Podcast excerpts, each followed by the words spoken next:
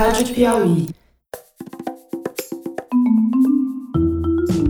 Sejam bem-vindos ao Maria na Quarentena, uma minissérie do Maria Vai com as Outras, em que a gente conversa com mulheres sobre como a vida profissional e pessoal delas mudou com a pandemia do coronavírus. Hoje a gente vai conversar com uma triatleta e dentista que pegou Covid. Ela vai contar pra gente como foi. Eu sou Melina, eu sou dentista, trabalho no consultório, em consultório particular, e coordeno a odontologia de um hospital infantil também.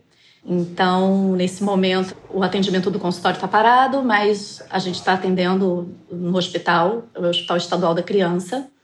E tenho uma filha de dois anos e dez meses, e sou praticante de triatlon, triatleta amadora, eu sou paraibana, mas o meu pai trabalhou multinacional, a gente se transferiu a vida inteira e já tem mais de 20 anos que estou aqui no Rio. É porque você não tem sotaque de paraibana.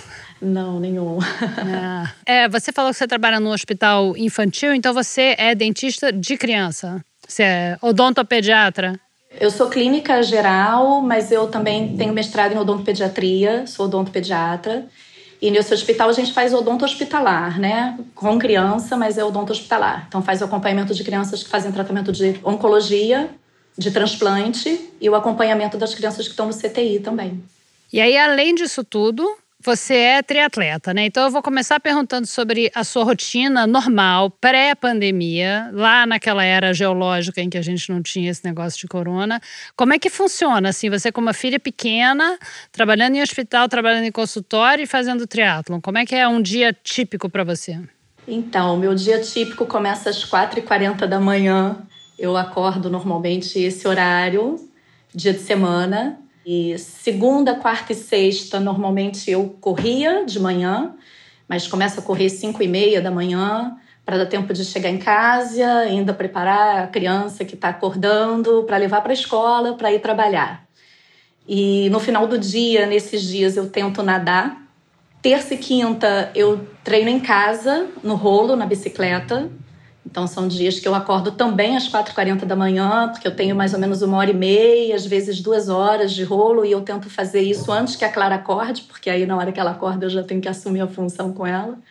Então, normalmente, sete e meia eu já estou terminando, e aí também preparo e tal, deixo na escola e vou trabalhar. Finais de semana eu acordo às vezes um pouquinho mais cedo, porque eu vou para a estrada. Uau. E aí eu também tento fazer tudo mais cedo e começo a pedalar tipo 5, 5 e pouquinho da manhã para conseguir estar no meio da manhã ainda para ter o resto do dia todo com ela e com a família, né? E aí, enquanto isso, o teu marido loucura. fica com ela. É loucura, loucura mesmo. Mas você gosta, é... né? Eu adoro. Eu vi no teu Instagram que ela meio que participa, assim, né? Tem muita foto dela em prova, você chegando, ela, ela no adora. carrinho com você correndo. É, ela adora. Ela, ela corre comigo desde que eu, ela tinha dois meses e meio. Eu comecei a correr com ela no carrinho e cresceu acompanhando isso. Ela com quatro meses eu já voltei a fazer prova pequena, prova curta. Ela adora pedalar também. E aí, quando tem prova que eu consigo uma logística para ela ir assistir, ela adora premiação, gosta de subir no pódio, ganhar troféu. ela super curte, assim, é, tá bem inserida. É, agora me diz uma coisa, quantos anos você tem? Eu vou fazer 43 agora, dia 30 de abril. Então, você é jovem, você é super saudável, triatleta e tudo, e você pegou Covid, né? Então, eu queria que você contasse pra gente como é que foi. Como é que foi isso? Dentro de casa, com criança pequena, com marido. Aliás, só para avisar que o teu marido tá andando aí pela tua casa, também tá fazendo em call, também tá em home office. Então, se alguém ouvir uma voz de outra pessoa, é o marido da Mel. É ele. É. Onde você acha que você pegou e depois que você pegou, o que, que você fez? Como foi?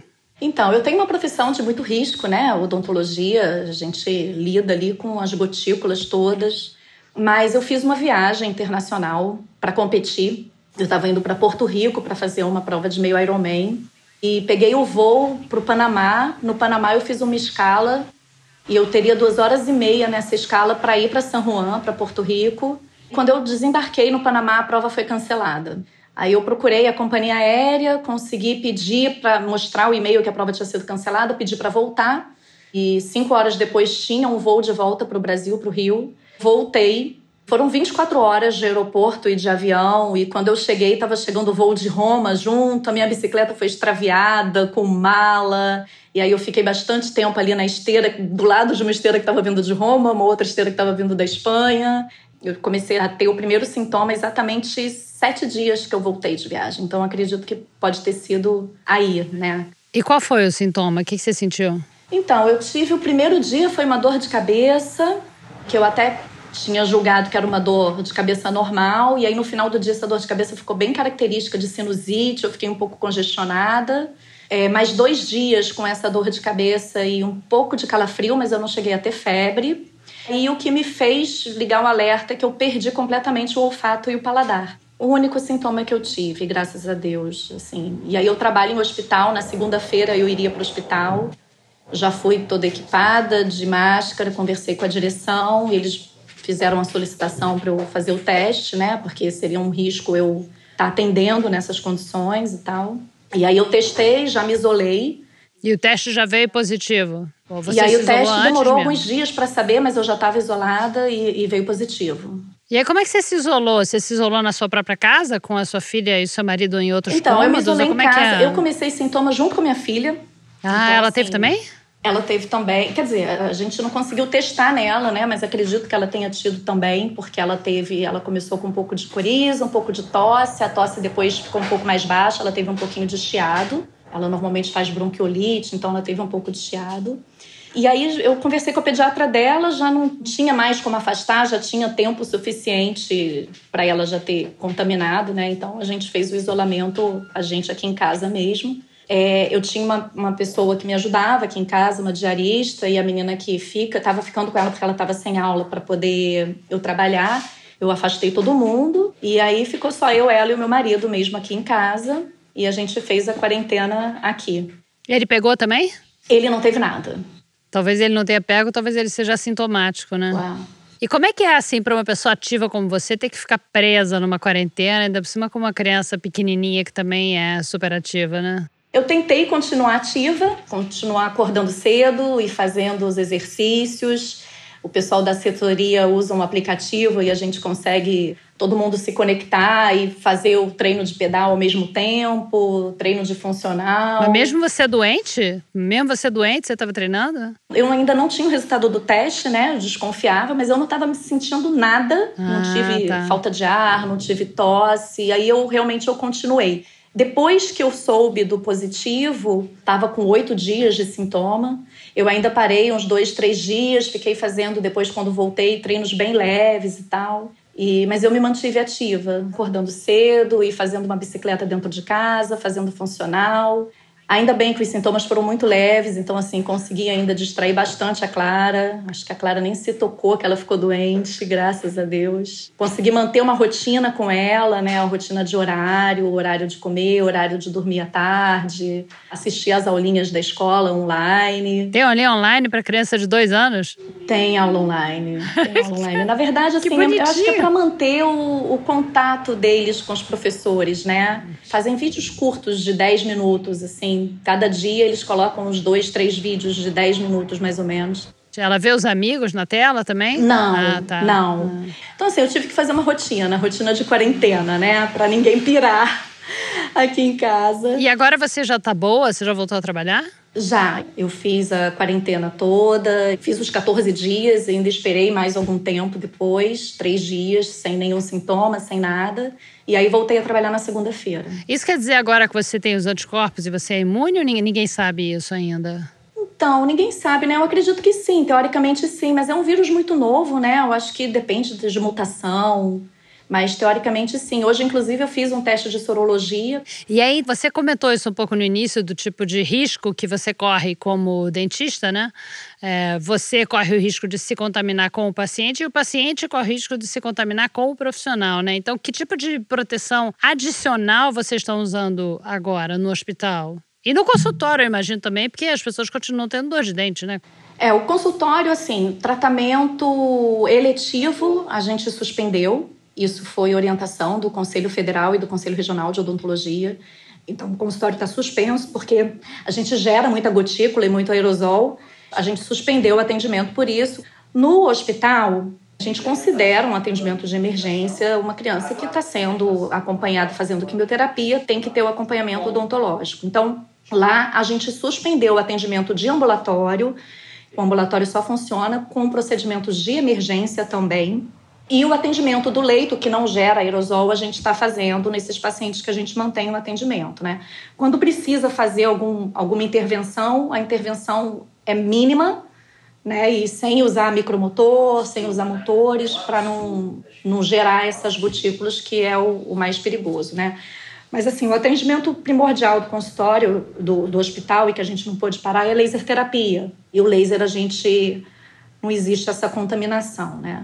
Fora isso, é o EPI, que a gente trabalha com máscara, é, gorro, touca, isso a gente sem óculos, isso a gente sempre fez. E aumentou, agora é mais, tem assim, sei lá, uma máscara a mais que você tem que usar, ou é o mesmo equipamento de proteção que você já usava? Não, é o mesmo equipamento de proteção que a gente já usava. Que lá a gente já usava o equipamento completo, né? E, e como é que você faz quando você volta para casa? Você estabeleceu alguma rotina de descontaminação de quando você chega em casa? Sim, estabeleci também. Eu entro já pela porta de serviço, de preferência para Clara nem me ver. Já tiro o sapato antes de entrar, coloco no saco plástico, já levo a roupa e já tiro a minha roupa toda na área de serviço, já coloco a roupa num balde de molho para depois jogar essa roupa separada na máquina e aí entro direto pro banheiro para tomar banho, lavar cabelo, para só então a Clara, que é a primeira que vem, mamãe, mamãe, mamãe, ela já fica batendo na porta do banheiro, né? Ah, mas que bom que você tá bem, que tá todo mundo bem. Vou recomendar que os ouvintes vão lá no teu Instagram, porque a sua filha é muito fofa e é muito bonitinha. Ela correndo, ela correndo né? atrás de você em chegada de prova é muito bonitinho. Tá bom, Mel, muito obrigada por falar com a gente. De nada. Foi um prazer, adorei. Tchau. Tchau, tchau. O Maria na Quarentena é uma série da revista Piauí, produzida pela Rádio Novelo. Aparece volta e meia aqui no feed do Maria, então assina o feed do Maria para não perder nenhum, porque o Maria na Quarentena não tem dia nem hora para aparecer, é para pegar vocês de surpresa mesmo. E aí, vem contar pra gente o que vocês estão achando da série nas redes do Maria, que são todas arroba MVCO Podcast e no nosso grupo do Facebook que se chama Maria Vai com as Outras. Aliás, está acontecendo no Instagram do Maria, que é arroba MVCO Podcast, um sorteio de uma caricatura feita pelo Caio Borges, que é o ilustrador responsável pelas caricaturas das nossas convidadas. E para participar, basta seguir o podcast no Instagram publicar uma foto no Stories ouvindo o programa com a hashtag Maria na Quarentena e marcar o nosso perfil. A gente avisa por aqui e nas redes quando vai ser o encerramento da campanha. Enquanto isso, maratona Maria e participe, porque quanto mais postagens, mais chance de ganhar. Aí também assina a Piauí e aproveita e vem contar pra gente, porque assim a gente pode se gabar com o pessoal da revista. E é o que fizeram a Glória Hunt, mais conhecida como Goga, que além de amiga minha desde que a gente era bebê, agora é assinante da Piauí. E também a Andréa Machado, que eu não conheço pessoalmente, mas a quem eu agradeço pelo apoio. Obrigada e até o próximo episódio.